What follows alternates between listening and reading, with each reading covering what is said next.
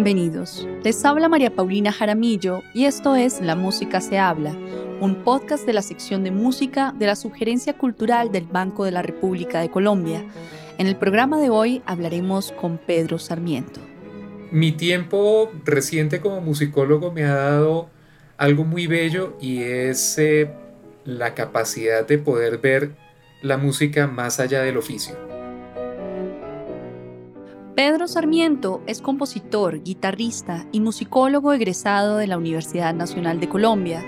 Estudió composición con Blas Emilio Tertúa, guitarra con Sonia Díaz, Irene Gómez y Ramiro Izaza, y musicología con Egberto Bermúdez, Jaime Cortés y Carlos Miñana.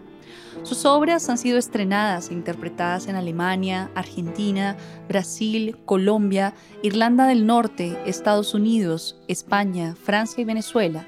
Ha trabajado con destacados directores e intérpretes nacionales e internacionales y en los últimos años ha colaborado con el Banco de la República, liderando el Club de Música de la Biblioteca Luis Ángel Arango, realizando conversatorios previos a los recitales de la Sala de Conciertos de la Biblioteca Luis Ángel Arango y reseñando algunos de los conciertos de la temporada nacional de conciertos del Banco. En el programa de hoy hablaremos con Pedro Sarmiento sobre la relevancia de la crítica musical en el mundo de la música académica en Colombia y los factores que impiden que muchas obras nuevas o recién descubiertas tengan un mayor impacto nacional e internacional.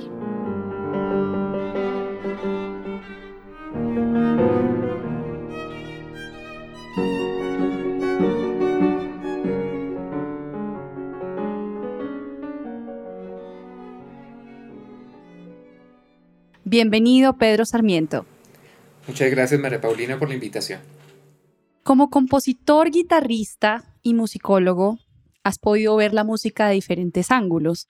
¿Cómo se han entrelazado estos tres mundos, el de la composición, la interpretación y la musicología en tu vida?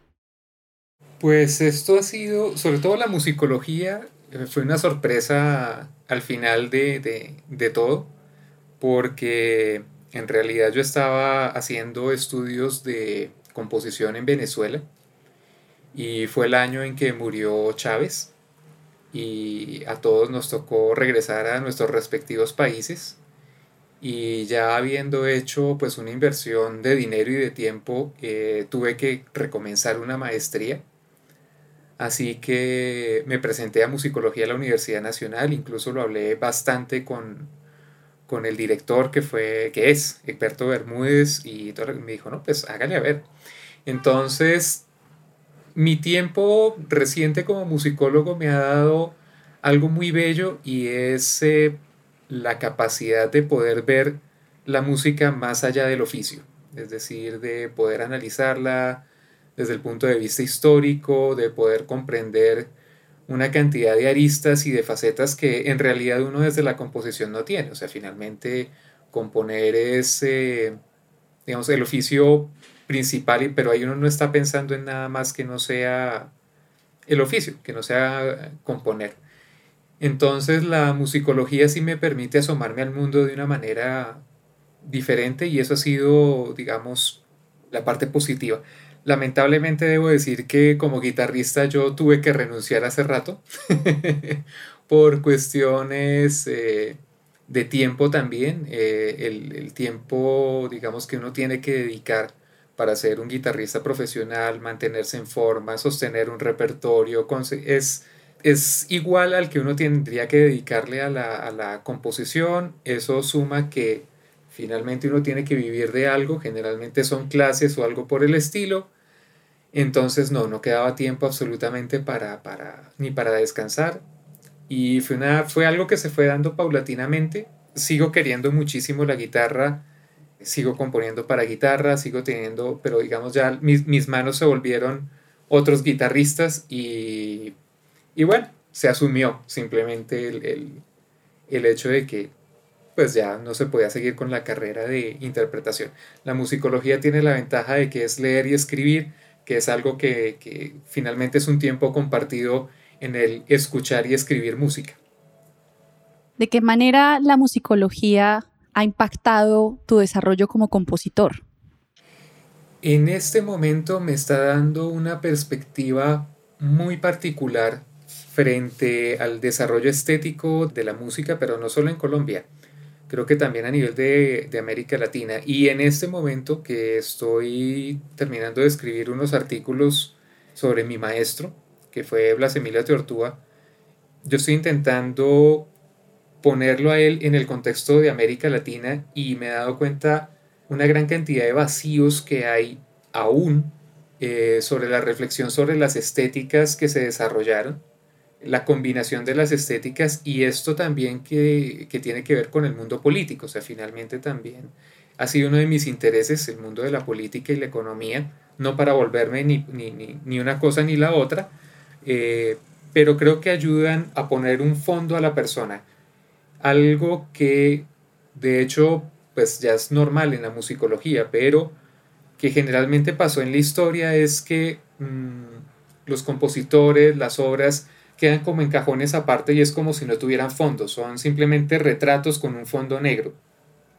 Y yo ya quiero la foto de familia, quiero, quiero saber qué hay detrás, o sea, cómo, cómo fue el mundo en el que vivieron estas personas, cómo eh, ciertas tendencias estéticas finalmente estuvieron en todo tipo de música entonces, es, esa ha sido una de las cosas buenas que ha traído la musicología, además que me ha permitido escribir, que es algo que, también me encanta, o sea, no solo escribir música, sino escribir textos, escribir artículos, escribir reseñas, hacer... Me, gusta el español, ¿qué le voy a hacer? Entonces, eh, el, poder estar en, en un oficio que me permite pulir mi comunicación escrita ha sido maravilloso.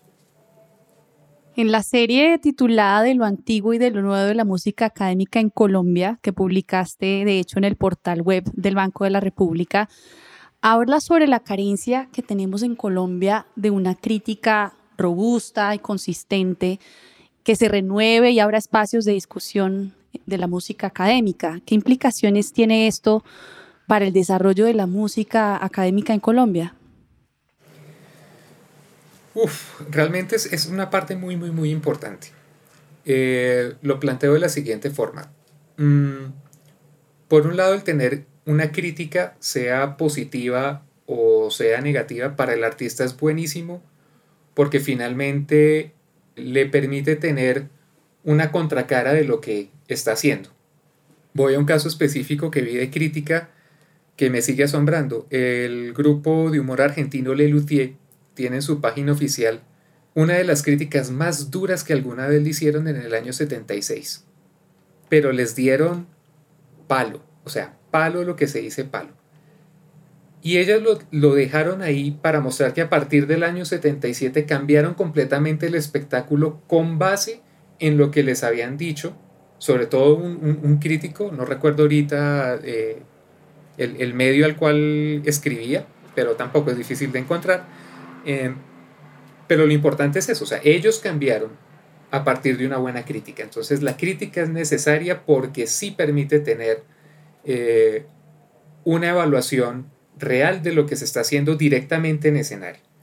Lo otro es que una buena crítica a todos los que somos actores de este campo académico nos sirve para abrirnos campos también. Es muy difícil llegar a otro país a abrirse campos si uno no tiene una referencia de un medio hablemoslo a nivel de directores, hablemoslo a nivel de compositores, es decir, si uno quiere entrar a un festival específico en un lugar eh, que no es tu geografía, que no habla en tu idioma, que tener una crítica te abre las puertas porque dicen, ah, bueno, hay una reseña de algo de lo que esta persona hace. Entonces, también por eso es importante. Y lo siguiente es porque permite hacer un trazado histórico de lo que va pasando finalmente. Es decir, sino uno se condena a, repetir lo que históricamente ya se ha hecho.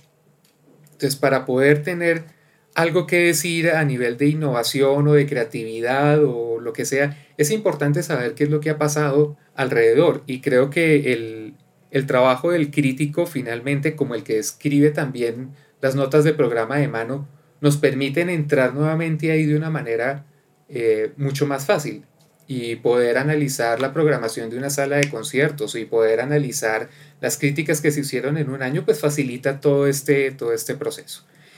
Carecer de eso en la música académica, viéndolo ya en perspectiva, es no saber qué pasó.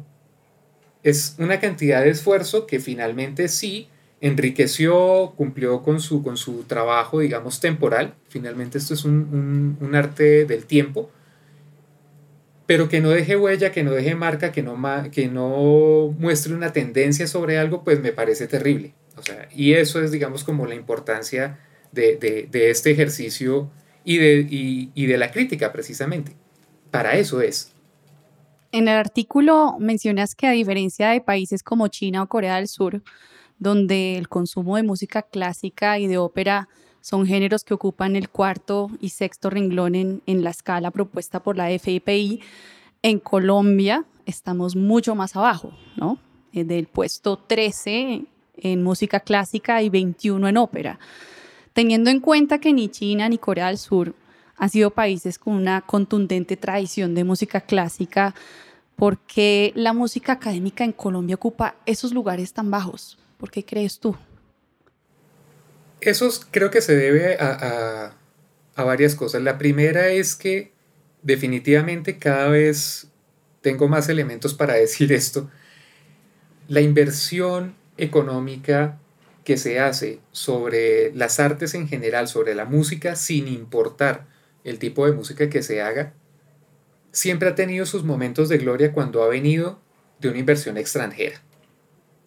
Eso lo tengo que decir con tranquilidad y abiertamente. Miremos, por ejemplo, por qué en el año 77 fue el mejor año para la ópera en Colombia. Pues porque estábamos en un momento muy bueno económicamente y porque eh, estaba entrando dinero directamente de, de, los Estados Unidos, que también estaba pasando un buen momento económico. Entonces, desde ahí por eso es que me interesan los temas políticos y económicos. Uno se da cuenta, o sea, sin inversión no se puede. Pasó lo mismo hace unos años cuando en el segundo gobierno Santos dijeron que no, que queríamos tener tantas medallas olímpicas y la prensa yo recuerdo mucho que se burló de las metas de gobierno, pero el gobierno metió mucho dinero y cómo nos fue en las últimas Olimpiadas. Pues hombre, muy bien. Tuvimos muchas medallas de oro, tuvimos en la disciplina y en la escala que lo podemos hacer.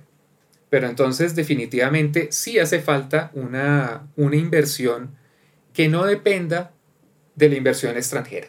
Pero siempre hemos sido dependientes, lo hemos sido en el año 20, lo fuimos en el año 40, lo fuimos en los 60 y 70, los 80 fueron un desastre, lo fuimos un momento muy breve a comienzos de este siglo, pero siempre eh, ha ido de la mano con, con las bonanzas de otros países. Eso quiere decir que la inversión real en cultura por parte del Estado es tan pequeña que finalmente no hace verano, o sea, no, no nos favorece nada. Eso es una de las cuestiones. La segunda, que definitivamente nos hace falta terminar de estructurar mejor todo lo que es la cadena de producción, así eso suene muy de la economía naranja y muy de eso, pero hay una cadena de producción que definitivamente se tiene que hacer y hay que dejar ciertos complejos. Los teatros, digamos, o sea, la relación entre compositores, teatros, organizaciones y demás siempre ha sido casi que a niveles personales y se disuelve rápidamente. Si cambian al programador de un teatro, pues ya determinada cosa ya, ya se deja de hacer. Y así con todo, es decir, si hay un recorte fuerte económicamente, pues ya determinada beca ya no puede ir. Eh, si los países de América Latina entran en crisis, entonces los programas latinoamericanos ya, ya no van porque definitivamente nosotros sufrimos de las mismas enfermedades al mismo tiempo. Entonces lo que yo te estoy diciendo es perfectamente aplicable a Venezuela, perfectamente aplicable a Bolivia, a México, a Argentina, a cualquier otro país, con sus particularidades, pero en general nos pasa lo mismo al mismo tiempo. Entonces yo creo que hace falta eso. Lo otro es dejar de excusarnos un poquito frente a la música nueva con el público. En las últimas semanas yo he estado viendo de un canal algunas conferencias que hacen compositores latinoamericanos y directores y ellos se quejan mucho de eso también en la programación, en sus propios países también.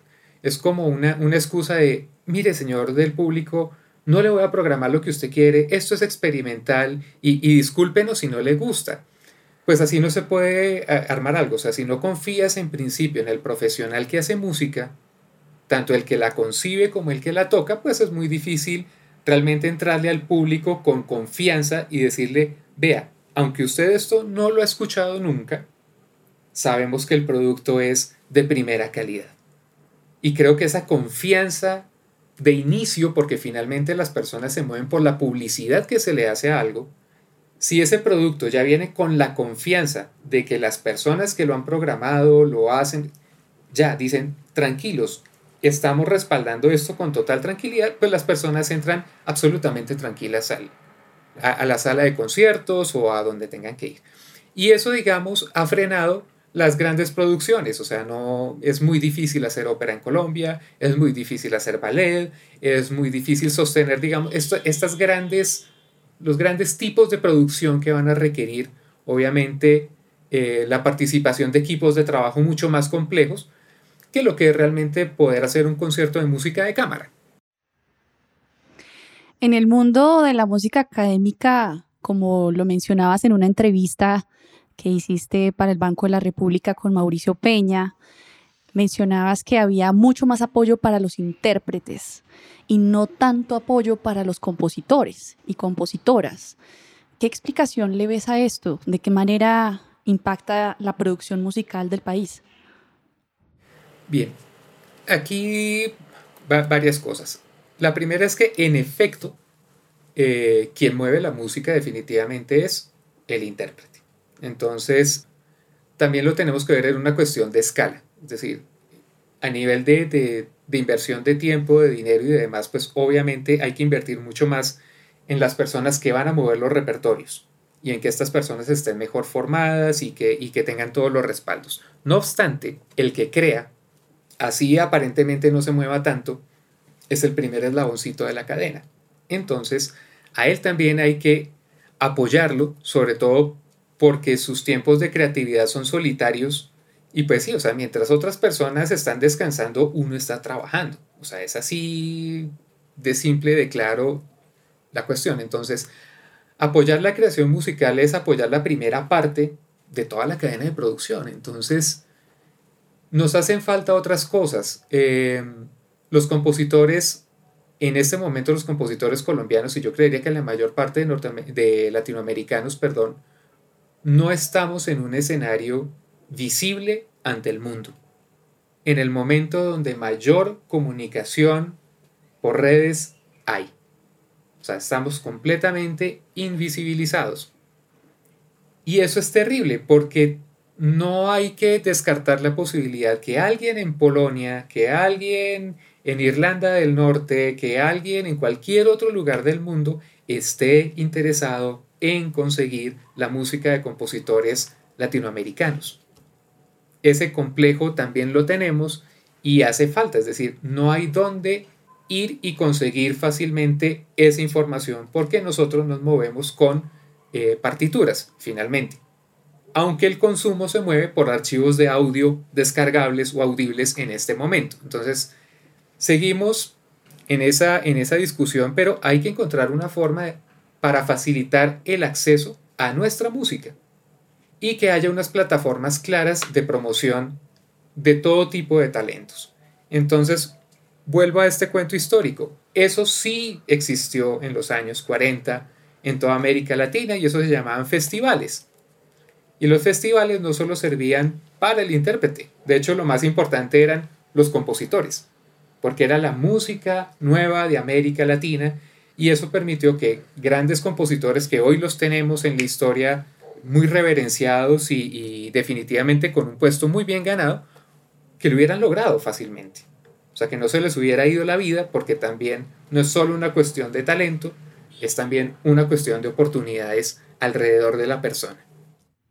Sí, uno de los puntos centrales que tocas en el escrito que mencioné anteriormente es la propuesta de elaborar un listado de obras y compositores académicos relevantes. ¿Por qué crees que es importante hacer un listado para empezar? Y que inevitablemente excluiría a muchos compositores y compositoras que igualmente han trabajado y contribuido a la cultura. Precisamente para eso, para crear una discusión y para de alguna forma decir estamos acá. O sea, finalmente el listado, como te digo, o sea, si tuviéramos la estructura que tienen, que tienen en la música popular, es decir, que tienen los listados de Spotify y de todas las demás, Deezer y demás, que la IFPI está muy pendiente de eso, que están los tops y toda la cosa, este listado ni se necesitaría. Así de sencillo, porque habría toda una estructura anterior que nutriría efectivamente y las personas podrían decir, oye, fulano, sutano y mengano son los compositores que este año han estado más presentes en escenario o no sé qué, o mira lo que está haciendo pero eso no es la conversación normal. ¿Por qué? Porque eh, de hecho algo que me di cuenta al elaborar este artículo es que la información está rota también en todo lado, o sea, no todas las personas o no todas las instituciones dejan por tanto tiempo en sus sitios web o en sus sitios de internet la información que uno requeriría también para poder hacer un panorama. Y es algo que de hecho digo, el artículo está en, cinco partes, en la primera y en la última. O sea, yo mismo me doy cuenta de las dificultades de conseguir la información, que por eso mismo muchas regiones quedan fuera. O sea, si a mí en este momento me dices, bueno, ¿cuáles son los compositores académicos huilenses? Te tendría que decir, no tengo ni la más remota idea. O qué está pasando en Villavicencio a nivel de, de música académica, tampoco lo sé sabemos de una manera mucho más fácil y, clara lo que muchos compositores hacen en Bogotá. Por ejemplo, si viene alguien de Barranquilla o de Cartagena y se presenta, pues eso queda acá en Bogotá y es mucho más fácil de rastrear, pero yo no sé qué han hecho compositores bogotanos en Bucaramanga. O no sé qué está pasando, si existe o no un corredor que permita el diálogo entre Medellín y Bucaramanga. No lo sé. Entonces, esas son las dificultades que yo quería comenzar a sacar a la luz, precisamente. Es decir, sí, el listado es lo que se puede hacer con la información disponible, sabiendo que de mucha información que finalmente yo consulté a, varios amigos, intérpretes, directores, compositores, que me enviaron sus propios listados y yo fui cruzando información. Y con ese cruce de información yo dije, bueno, definitivamente esta obra que aparece en dos listados o en tres, eh, porque no fueron tampoco muchas las personas que consulté, decía, entonces sí tiene importancia. O sea, hay algo ahí. Encontrar la grabación en algunas fue muy sencillo, en otras no tanto. Y yo, de hecho, tuve que descartar algunas porque dije, sí, no es que desconfíe de la opinión de, de, de, de estos amigos, pero si yo tampoco la escucho, pues yo tampoco puedo dar una opinión sobre la obra. Entonces, reseñar por reseñar, Mm, tampoco era algo, algo que quería en este, en este ejercicio que de paso comento, o sea, yo me metí en esto accidentalmente porque fue una nota a pie, a pie de correo electrónico y yo dije, sería bueno volver a hacer esto, toda la cuestión, y me dijeron, sí, hágalo. Y de un primer artículo que quedó pues obviamente muy condensado por las condiciones del blog, me dijeron, amplíelo y me pidieron ampliarlo a, a 3 y terminó en 5. Y aún así siento, y, lo expreso así en todo el escrito, que quedaron muchas cosas definitivamente fuera. Además del criterio que utilizaste eh, consultando a colegas, ¿qué otro tipo de criterio tuviste para hacer esta selección del listado que nos propones en el escrito? para mí el principal es que yo pudiera ver la historia de la obra. Es decir, hay muy buenas obras que lamentablemente solo se han tocado una vez y no han tenido, digamos, una mayor trascendencia. Pero eso no implica que la obra sea muy buena o muy mala. Voy a lo siguiente. La primera obra que yo relaciono es La Misa por la Reconciliación. Pero esa sí sería una obra de una única vez porque es para un evento histórico importante. Entonces, eso sí marca el por qué está incluida, porque se hizo en el momento, o sea, por oportunidad histórica, queda. Pero otras obras sí se han interpretado en varios lugares y para mí fue sorprendente encontrar obras que se hicieron en Filipinas, obras que se han hecho en Italia, obras que se han hecho en Singapur. Entonces dice uno, sí, la música colombiana sí se está escuchando, hay una producción completa en Rusia. Entonces dice uno, ah, entonces sí estamos eh, sonando en distintos lugares, pero no tenemos, digamos, la memoria de que eso ha sucedido y tampoco la frecuencia, que ese es el punto esencial. Entonces, lo que falta es que se haga con mayor frecuencia. Entonces, principalmente mi, mi, criterio fue ese, es decir, que fueran obras que yo pudiera escuchar, obras que por supuesto me gustaran y que yo tuviera algo que decir, obras que hubieran marcado algún tipo de hito histórico y obras que hubieran estado en programación no solo en Colombia, sino que se hubieran podido repetir y que yo pudiera seguir un poquito ese, ese trazado histórico. Eso fue básicamente los ingredientes con los cuales armé el, el, escrito.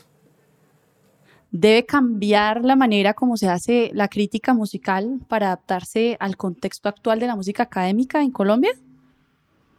Creo que lo primero que debe existir es saber en qué momento estético estamos y creo que ahí nos hace falta mucha, mucha reflexión que era lo que decía al, principio.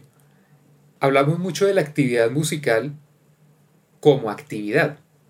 O sea, de quién se presenta, qué obra se estrena, qué, eh, qué obra se reprogramó, que eso es también uno de los grandes lujos de esta vida, o quién se ganó un concurso, demás. Pero no estamos hablando de qué música es la, o sea, sobre qué tendencia estética, qué es lo que se está presentando, etcétera, etcétera. Y con muy pocas personas en realidad he podido llegar a hablar de esto. Y por ejemplo, algo que nos hemos dado cuenta es que definitivamente la cantidad, o sea, cada compositor en realidad maneja su propia estética. No podríamos meterlos en este momento sobre un mismo paraguas. También por otra cuestión, cada quien ha optado por un país específico para ir a hacer sus cursos de posgrado y algunos otros que no. En mi caso, yo definitivamente pues me quedé en Colombia e hice toda mi carrera desde aquí y la experiencia latinoamericana que he tenido ha sido de ir a participar fuera. Pero otros compositores se han formado en Inglaterra, otros en, Alemania, Suiza, Estados Unidos, eh, Argentina. Entonces, las visiones de ellos son tan particulares como el sitio a donde fueron a estudiar. Cuando uno pone todo eso en un concierto, un concierto de compositores colombianos, pues lo que te vas a encontrar es un caleidoscopio de todas esas experiencias. Entonces, meter todos en un mismo saco es maravillosamente bueno decir, no, no se puede. Pero también nos falta reflexión sobre, finalmente, detrás de eso, ¿qué hay? Es decir, listo, la apariencia de la sonoridad es distinta, pero pueden ser que estén buscando cosas comunes estéticamente hablando. Estéticamente como filosofía.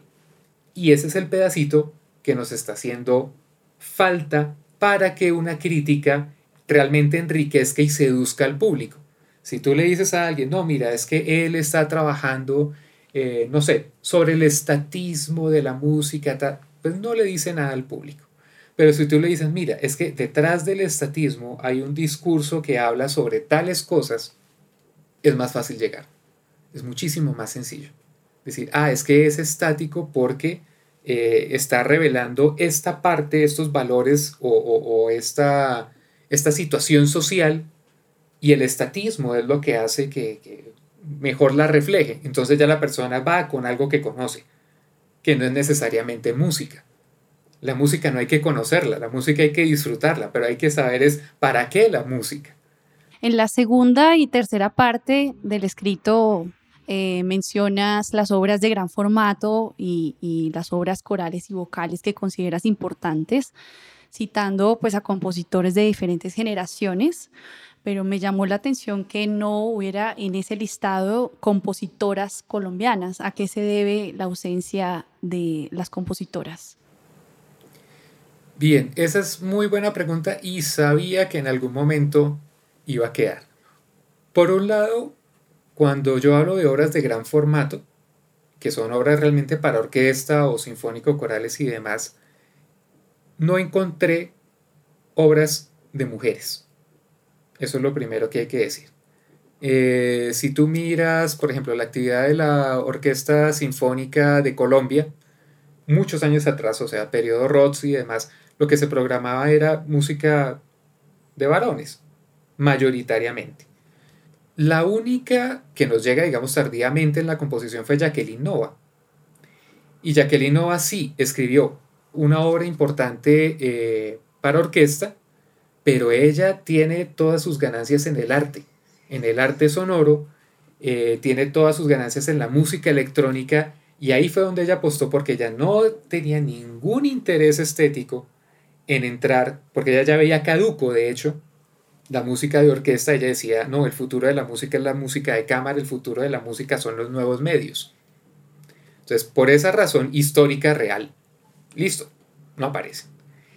Otra cuestión es que definitivamente el, el machismo pesa y también lo que ha quedado registrado ha sido también de hombres la gran cantidad de mujeres compositoras en este momento que hay, que existen, en la mayoría son muy jóvenes y la trascendencia de sus carreras también es difícil de trazar. Y no quiero decir que antes no haya habido compositoras, pero hablemos por ejemplo del caso de Amparo Ángel. Amparo Ángel fue durante muchos años pianista. Ella llega a la composición mucho y la trascendencia de su obra todavía se va a demorar un poco más en entrar. Entra en obras de cámara, por ejemplo.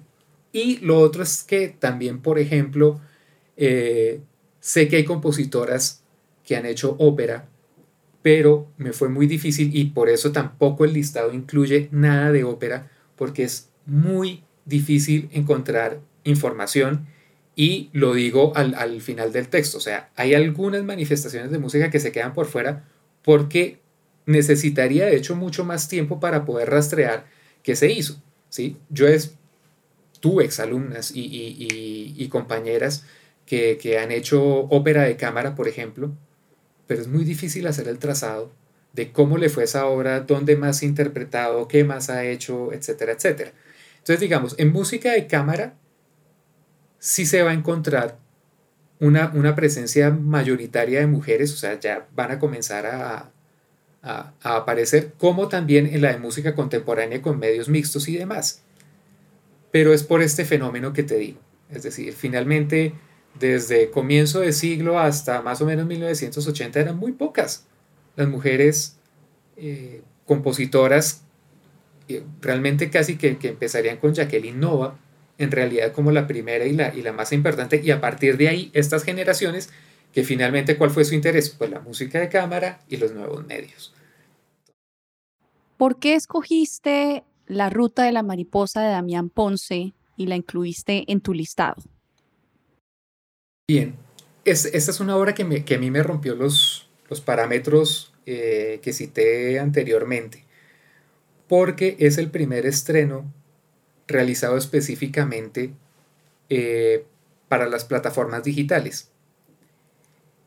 Y definitivamente marca un hito, es decir, si no hubiera sucedido esto de la pandemia, pues en realidad el estreno, yo sé que por Santiago Cañón, que es un reconocido intérprete del violonchelo, pues la sala se hubiera llenado y hubiera habido una muy buena crítica, obviamente, pero no hubiera tenido el impacto que en realidad tuvo por efectos de la pandemia el haber hecho el estreno en una plataforma digital. En realidad recibió en muy poco tiempo 7.600 visitas de todo el mundo. De hecho, algo que, me comentaron en la sección de música fue que incluso muchas personas de otras partes del mundo dijeron, ¿por qué no está traducido al inglés? Entonces, es un hito completamente nuevo y, da una medición completamente diferente eh, de lo que venimos haciendo. Entonces, definitivamente tenía que estar porque marca un antes y un después para todos nosotros definitivamente. Es decir, ya eh, no solo que se ha retransmitido, sino que ya nos puso en esta lógica de tener que estrenar y de pensar nuestros estrenos efectivamente directamente para los canales digitales. Entonces, por ser obra pandémica, marcó completamente un hito y pues además de ser buenísima la obra, es decir, eh, se la envidio a Damián definitivamente, pero también el alcance el alcance que tuvo en tan poco tiempo es realmente notorio. Entonces, tenía que estar, tenía que estar en el listado. Bueno, pasando a otro tema, en la serie Retratos de un compositor del Banco de la República, una serie que reúne varios destacados músicos colombianos, pues se lanza un disco donde varios músicos interpretan tus composiciones. Cuéntanos un poco sobre los pormenores de este disco. Bueno, Retratos de un compositor definitivamente es la, la serie de conciertos actualmente más importante para los compositores. Se ha ido transformando con, los años, o sea, poco a poco creo que ha, acumulado esta importancia histórica. Eh, ya somos 25 compositores, creo, eh, colombianos. Y creo que hay que mirarlo también como el paquete completo. Es decir, el, el disco no es solamente una producción discográfica, es el resultado de hacer un, montaje de obras, una curaduría, un planeamiento de un espectáculo que finalmente se llama concierto, pero que está ahí, donde nos da absolutamente libertad el banco de escoger que dentro de nuestras obras de cámara, porque finalmente la sala es una sala pues, para música de cámara, qué podemos hacer, qué queremos mostrar. Incluso creo que todos hemos hecho estrenos, eh, aprovechamos para hacer estrenos de obras que por alguna u otra razón nunca se han podido.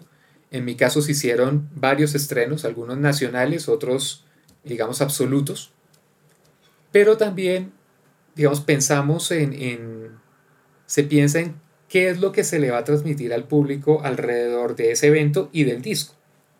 Como son retratos, en realidad siempre se piensa que es pues, mostrar la mayor diversidad de música en, en estilos o, o en formatos o las dos cosas juntas, que sea posible y eso es finalmente lo que queda en el disco.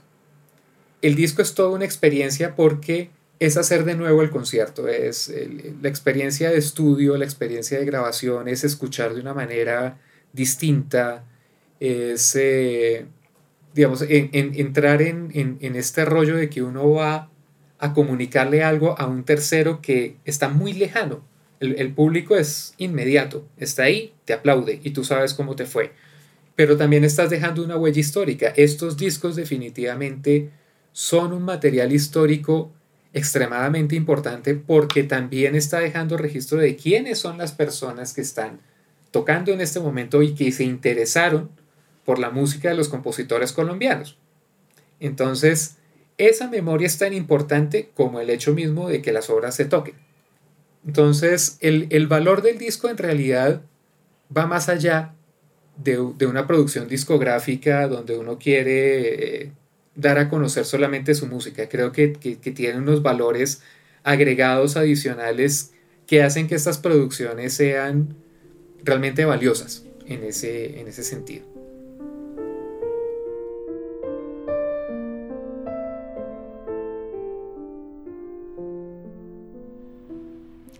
La actividad cultural del Banco de la República está en la página web www.banrepcultural.org.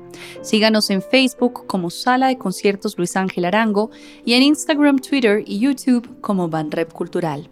La Música se habla es una producción de la sección de música de la Sugerencia Cultural del Banco de la República de Colombia. La música de este podcast es parte del trío Opus 32 de la compositora colombiana Amparo Ángel, interpretado por el Swiss Piano Trio, grabación que hace parte del disco Compositores de Nuestro Tiempo, volumen 2, editado y publicado por el Banco de la República. Mi nombre es María Paulina Jaramillo. Hasta una próxima ocasión.